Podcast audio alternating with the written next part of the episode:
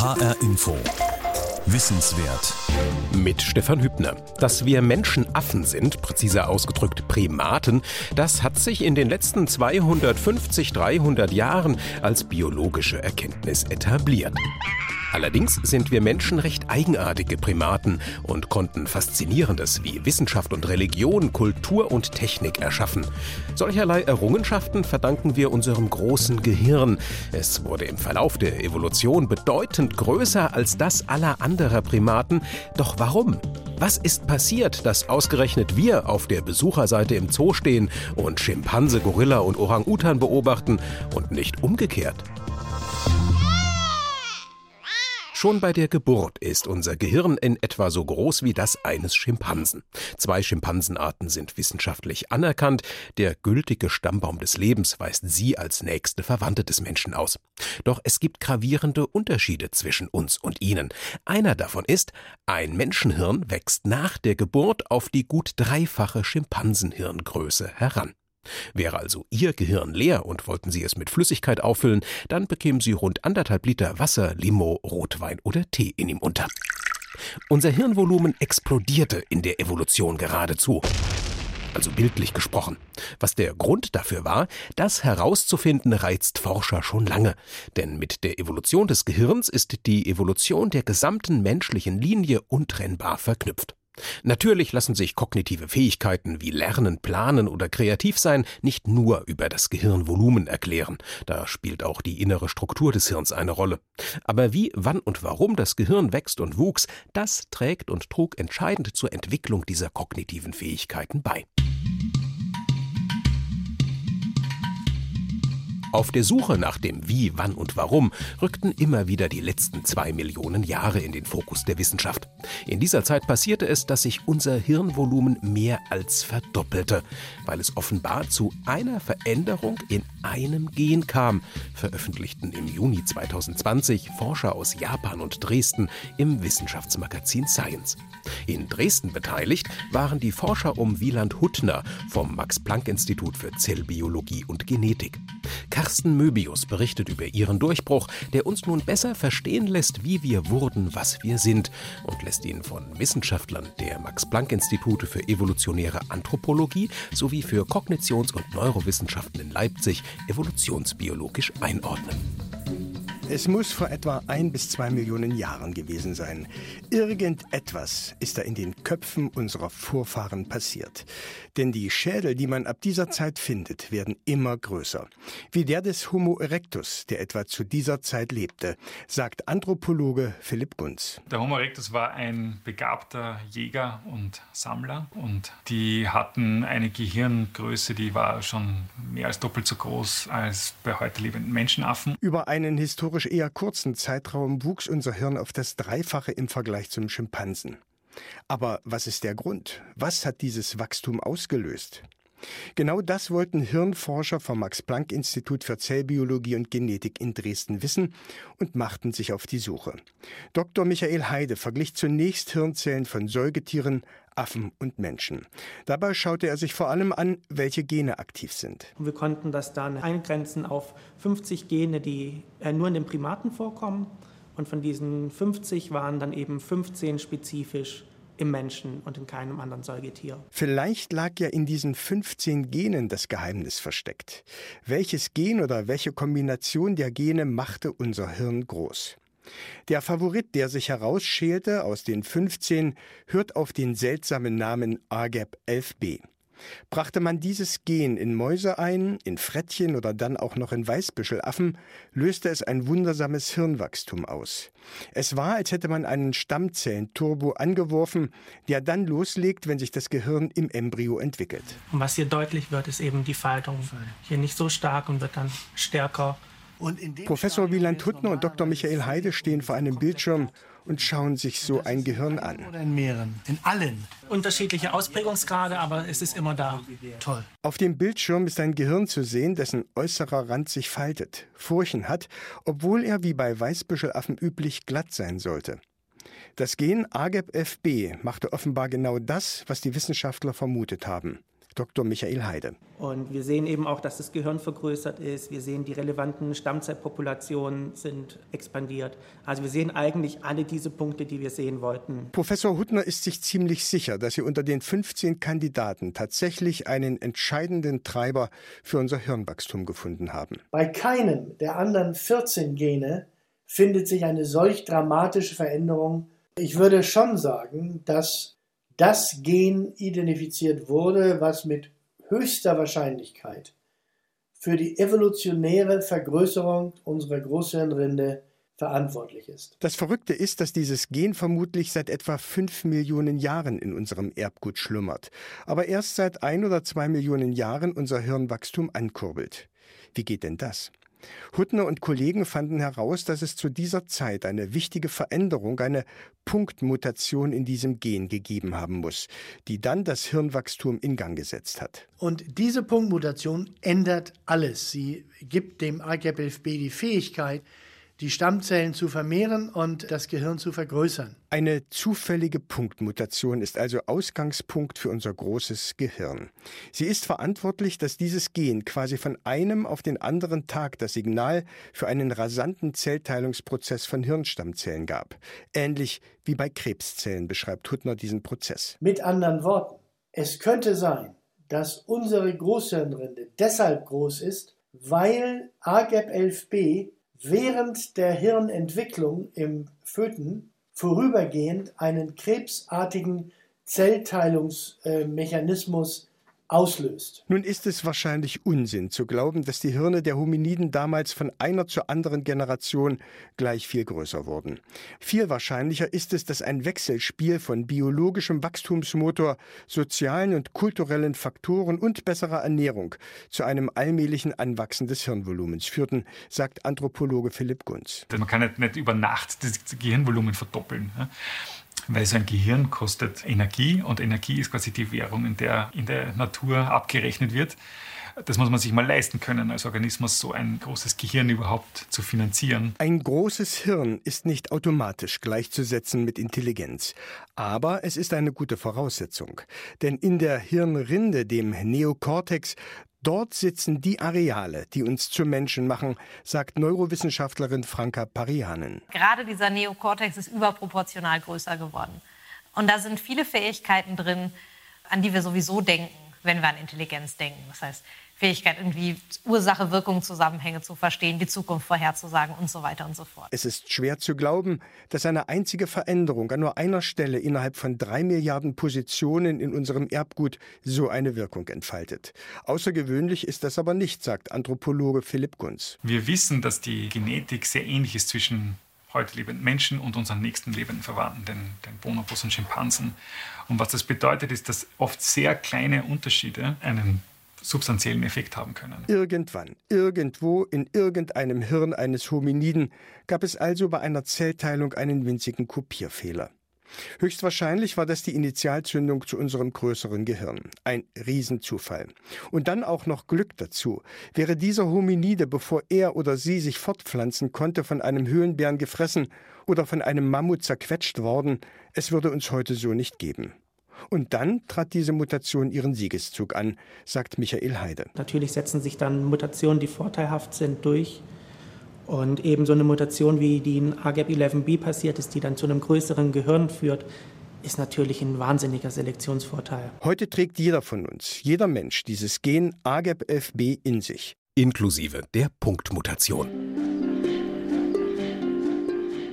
ARGEP11B heißt also das Zauberwort, das Gen, das unser Gehirn in den letzten ein, zwei Millionen Jahren größer werden ließ als das der übrigen Primatenarten. Gewissermaßen nebenbei stießen die Wissenschaftler bei seiner Erforschung auch noch auf etwas anderes, auf einen Mechanismus, der die Produktion von Hirnstammzellen erklärt und Ansatzpunkte für medizinische Anwendungen liefern kann. Für einen Forscher wie den Dresdner Arbeitsgruppenleiter Wieland Huttner hat eine Entdeckung dieser Qualität etwas von der Krönung der Karriere. Professor Wieland Huttner ist eine stattliche Erscheinung. Schätzungsweise um die 1,90 groß, nicht dünn, aber auch nicht dick. Als Jahrgang 1950, also mittlerweile 70, sei ihm auch die glatte Kopfhaut gestattet. Einen schmalen Kranz, kurzes Haar hat ihm die Natur noch gelassen. Er ist einer von den Menschen, die sofort präsent sind, wenn sie einen Raum betreten. Nicht, weil sie laut sind oder poltern, einfach, weil sie da sind. Müsste man Huttners Alter schätzen, würde er mit 60 durchgehen. Fit, selbstbewusst, klar, absolut konzentriert. Ein Mann, der weiß, was er will, der für seine Forschung brennt. Glaubt man seinen Erzählungen, dann gab es für Huttner von Anfang an nur ein menschliches Organ, das ihn faszinierte. Ich habe damals mit einem Klassenkamerad noch vor dem Abitur mich äh, gestritten, ob man jemals das menschliche Gehirn verstehen wird und war fester Überzeugung und bin es bis heute, dass man das wird. Das ist eine der großen Privilegien eines Forschers, dass er Zuversicht haben kann, die sich dann irgendwann noch auszahlt. Aber wie das so ist, bis zum Auszahlen dauert es im Leben eine Weile. Der studierte Mediziner Huttner wollte gleich an die grauen Zellen. Ich habe an sich immer über das Gehirn arbeiten wollen. Und dann sagte mein Doktorvater, ja, dann fangen wir mal an, das Gehirn von Ratten zu, wie wir sagen, perfundieren und am Leben zu halten. Am Schluss wurde das eine Leberperfusion in meiner Doktorarbeit. Was mit einem Traum von der Hirnforschung und in der Realität mit der Leber begann, führte Huttner von Hamburg über Göttingen in die USA. Dann kam mein Forschungsaufenthalt bei dem späteren Nobelpreisträger Paul Greengard in Yale. Und das war natürlich augenöffnend weil ich dort zum ersten Mal erfahren habe, was wirkliche Top-Forschung bedeutet. Das war nach Huttners Geschmack. Hier konnte er sich mit Eiweißen beschäftigen, die bei den Verbindungen der Hirnzellen, den Synapsen, eine Rolle spielen. Er ging nach München und dann nach Heidelberg zu einer der ersten Adressen, dem EMBL, dem Europäischen Molekularbiologischen Labor. Und er stand dem Institut für Neurobiologie der Universität Heidelberg vor. Und dann begannen wir dort eben das, was meine Pulsrate immer höher steigen lässt, nämlich die Forschung über die Evolution des menschlichen Neokortex. Und dann mit dem Wechsel zur Max-Planck-Gesellschaft und dem Umzug nach Dresden, äh, dann explodierte diese letztere Forschung. Und führte zur Entdeckung des Mechanismus, der unser Hirn größer werden ließ als das aller anderen Primaten. Wenn man mit Huttner über die Ergebnisse seiner Forschung redet, dann spürt man den seriösen Wissenschaftler alter Schule ständig. Für ihn gibt es keine Superlative, nichts Absolutes. Wissenschaft ist nicht einfach, sondern komplex. Und die Suche nach Antworten nie zu Ende. Fordert man von Huttner eine klare Bilanz, ob er nun den Mechanismus, den Grund für das große menschliche Gehirn entdeckt habe, kommt seine typische Antwort. Also Sie haben das jetzt stärker formuliert, als ich es mich trauen würde. Es geht um ein Gen, von dem ich persönlich glaube, dass es entscheidend mitverantwortlich ist, dass unser menschliches Gehirn dreimal so groß ist wie das des Schimpansen. Nach 25 Jahren Hirnforschung finden der 70-jährige Huttner und seine Kollegen also ein Gen, das maßgeblich dafür verantwortlich ist, dass vor ein oder zwei Millionen Jahren unser Hirn begann, rasant größer zu werden. Das hätte er sich damals Mitte der 70er, als er statt eines Hirns eine Leber in der Hand hatte, wohl nicht träumen lassen. Jetzt am Ende seiner Karriere hat tatsächlich so eine Art Krönung seiner Arbeit stattgefunden. HR Info. Wissenswert. Ein Gen, das ein Gehirn vergrößert. Um so etwas zu entdecken, muss man fachlich gut sein, man braucht ebenso ein gutes Team und Zufall und Glück müssen einem natürlich auch Holz sein. Genauso wie es letztlich auch Zufall war, dass ausgerechnet im menschlichen Gen ARGEB11b die Mutation stattfand, die das Gehirn wachsen ließ. Theoretisch hätte das auch einem anderen Primaten passieren können, einem Schimpansen, einem Pavian oder einem Krallenäffchen. Aber ist letzten Endes nicht auch die Art Mensch an sich nur ein Zufall? Zufall? Natürlich sind wir ein Zufall. Wie kann es denn anders sein, wenn wahrscheinlich alles schon mit einem Zufall begonnen hat?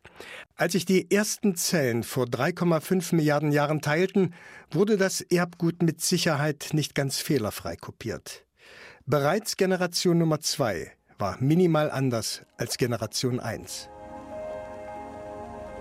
Warum sollte es damals anders gewesen sein als heute, sagt Biochemiker Professor Andreas Bayer. Jeder Mensch erbt immerhin 100 Mutationen von seinen Eltern. Wenn man das mal durchmultipliziert auf die Generationen, die seit der Trennung vom Schimpansen vergangen ist, vor ungefähr 7, 8 Millionen Jahren, und mit der Zahl der heutigen Menschen kommen unglaubliche Mengen an Mutationen zusammen. Aber diese zufälligen Veränderungen, diese Mutationen sind wahrscheinlich gar keine Fehler. Sie sind Methode, sie sind Prinzip. Denn durch sie verändert sich das Leben, entstehen neue Arten, neue Eigenschaften. Falls die Natur überhaupt einen Plan hat, dann ist es wahrscheinlich der Überleben durch Vielfalt.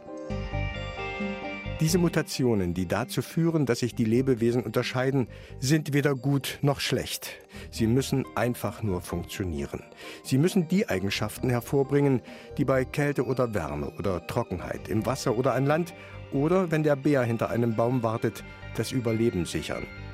Das heißt, diese zufälligen Mutationen treffen auf weitere Zufälle. Denn bestimmte Eigenschaften nützen nur, wenn sie zur rechten Zeit am rechten Ort vorhanden sind.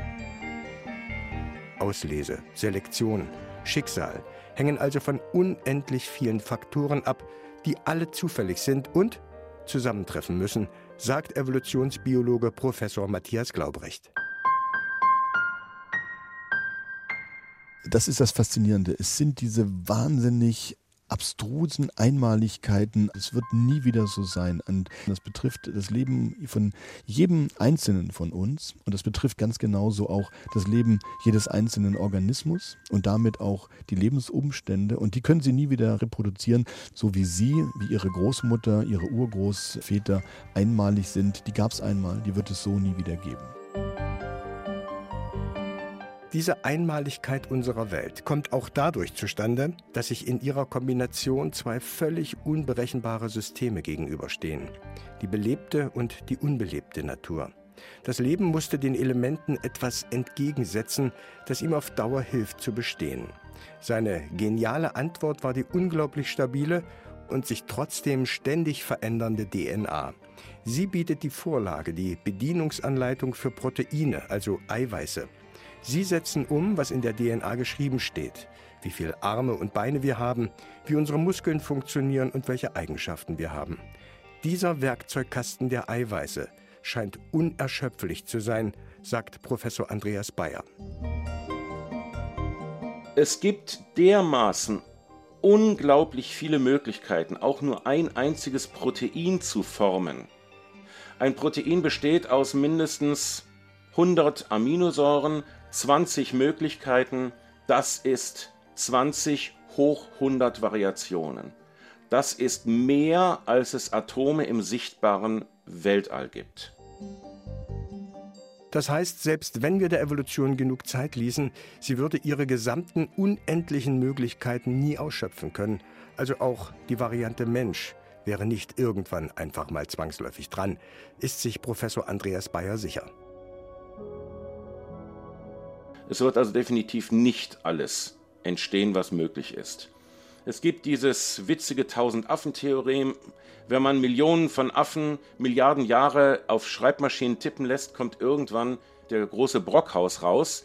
Im Prinzip ja, faktisch nein. Man müsste eine schier unglaublich lange Zeit warten und das ist gegenstandslos. Auf der anderen Seite ist es so, dass jedwedes Problem, das sich einem Lebewesen stellt, auch auf unglaublich viele Arten lösbar ist. Die Evolution wird faktisch immer für jedes Problem eine Lösung finden. Aber bei diesen unendlichen Möglichkeiten und Umständen käme niemals exakt die gleiche Lösung heraus. Trotzdem stellt sich die Frage, gibt es nicht doch bei allem Zufall zwangsläufige Entwicklungen? Müssen nicht Flossen entstehen, wenn es Wasser gibt oder Flügel, wenn eine Atmosphäre da ist? Nein, müssen muss gar nicht, sagt Biologe Professor Martin Lindner. Der Zufall kennt keinen Zwang. Der Zufall ist der Zufall. Und das Zufall ist ein Konzept. Und da, da kann keine Zwangsläufigkeit sein. Es geht nicht nur darum, ob bestimmte Lebens- oder Körperformen wahrscheinlicher sind als andere, sondern auch, ob Evolution überhaupt eine Richtung hat, wenn der Zufall das bestimmende Element ist. Evolution will nichts, plant nichts und hat auch kein Ziel, also auch keine Richtung. Nicht mal vom Niederen zum Höheren, vom einfachen zum komplexen Leben, sagt Martin Neukamm von der Arbeitsgemeinschaft Evolutionsbiologie. Wir sind es gewohnt, Evolution nur aus unserem Blickwinkel zu betrachten. Jene Ent Entwicklungslinien in den Blick zu nehmen, die von den ersten Einzellern zu mehrzelligen Organismen, von den Wirbellosen zu den Wirbeltieren und von den ersten Primaten bis zu Homo sapiens geführt haben. Diese Entwicklung definieren wir dann als vermeintlichen Trend. Was wir sehen, ist kein Trend, sondern vielmehr eine stetige Variationsverbreiterung. Zu den einfachsten Lebensformen gesellen sich im Laufe der Zeit immer mehr komplexere Formen, ohne dass die einfach organisierten verschwinden. Aber andererseits kann die Evolution trotzdem nicht machen, was sie will. Wenn eine Zelle im Wasser schwimmt oder ein Säugetier an Land lebt, funktioniert eben nicht mehr alles. Da sind nicht mehr alle Optionen offen, sagt Professor Andreas Bayer. Die Evolution ist immer auf das angewiesen, was gerade da ist und die Möglichkeiten, die sich genau daraus ergeben. Und das verursacht in vielen Fällen eine kanalisierte Entwicklung. Wenn einmal ein Weg eingeschlagen ist, dann ergibt sich dieser Kanalisationseffekt. Bildlich kann man das vergleichen mit einer Kugel, die man auf der Spitze eines Berges deponiert. Die kann in die verschiedensten Richtungen rollen. Und ganz kleine, ganz kleine Anstöße werden dafür sorgen, dass sie nach rechts, links, vorne oder hinten rollt. Wenn sie aber einmal an einer Bergseite herunterrollt, dann ist diese Entscheidung gefallen und sie kann nur noch diesen Pfad herunterrollen. Na bitte, eine kanalisierte Entwicklung. Vielleicht war ja unser Weg mit der Entstehung der ersten Nervenzellen doch vorgezeichnet. Dann bilden sich daraus einfach mal irgendwann Nervenklumpen. Dann entsteht daraus einfach mal ein Gehirn und dann ist es möglicherweise nur noch ein kleiner Schritt bis zu uns Menschen. Professor Wieland Huttner aus Dresden dachte bis vor kurzem ähnlich, bis er eine Entdeckung machte, die ihn zweifeln ließ. Wahrscheinlich haben er und seine Kollegen entdeckt, wonach Wissenschaftler schon lange suchen. Nämlich nach der Ursache, warum unser Hirn größer wurde als das aller anderen Affen. Letztlich scheint es wie viele andere Veränderungen in unserem Hirn eine einzige Mutation innerhalb der drei Milliarden Basenpaare unseres Erbguts zu sein, eine sogenannte Punktmutation weil nur eine einzige kleine Stelle verändert ist. Und zwar nicht irgendwo, sondern in einem Gen, das sich vor vielen Millionen Jahren verdoppelt hat und das seine Wirkung in den Kraftwerken unserer Zelle, den Mitochondrien, entfaltet. Diese winzige Veränderung, ausgerechnet in diesem Gen, ausgerechnet mit dieser Wirkung in den Mitochondrien, gab unserem Hirn offenbar den entscheidenden Wachstumsschub. Also ich bin immer davon ausgegangen, dass es sozusagen unausweichlich war, dass es den modernen Menschen geben wird durch Weiterentwicklung von Homo habilis, Homo erectus. Aber wenn es wirklich so sein sollte, dass diese Punktmutation und diese partielle Duplikation, die ihr vorgeschaltet ist, kausal wichtig sind, dass es uns gibt, dann fragt man sich, ob diese Annahme, dass es uns hat geben müssen, ob die wirklich stimmt. Zufall über Zufall, von Anfang an bis hin zum vorläufigen Ende, bis zu uns. Die Frage, ob wir ein zwangsläufiges Ergebnis der Evolution sind, ob es uns nochmal geben würde, wenn man die Evolution auf Anfang stellen würde, hat sich damit wohl erledigt. Professor Matthias Glaubrecht. Es ist sehr unwahrscheinlich, dass die Evolution auch nur noch mal im Ansatz ähnlich ablaufen wird, wenn wir sie stoppen könnten, noch mal von vorne ablaufen lassen könnten. Wir werden keine Elefanten bekommen, keine Menschen, keine Giraffen. Das ist für mich die absolut faszinierende Facette der Evolutionsbiologie, dass wir zwar gemeinsame Mechanismen haben, aber dass wir trotzdem davon ausgehen können, dieser Zufall Leben, dieser Zufall Mensch, das ist eine geschichtliche Einmaligkeit, die es nur einmal in dieser Konstellation unter den obwaltenden Umweltbedingungen gegeben hat. Und es wird es so nie wieder geben wie ihre verpasste Chance, wenn sie den Zug verpasst haben, in den die Liebe ihres Lebens saß. Sie werden sie nicht getroffen haben, wenn sie diesen Zug nicht betreten haben.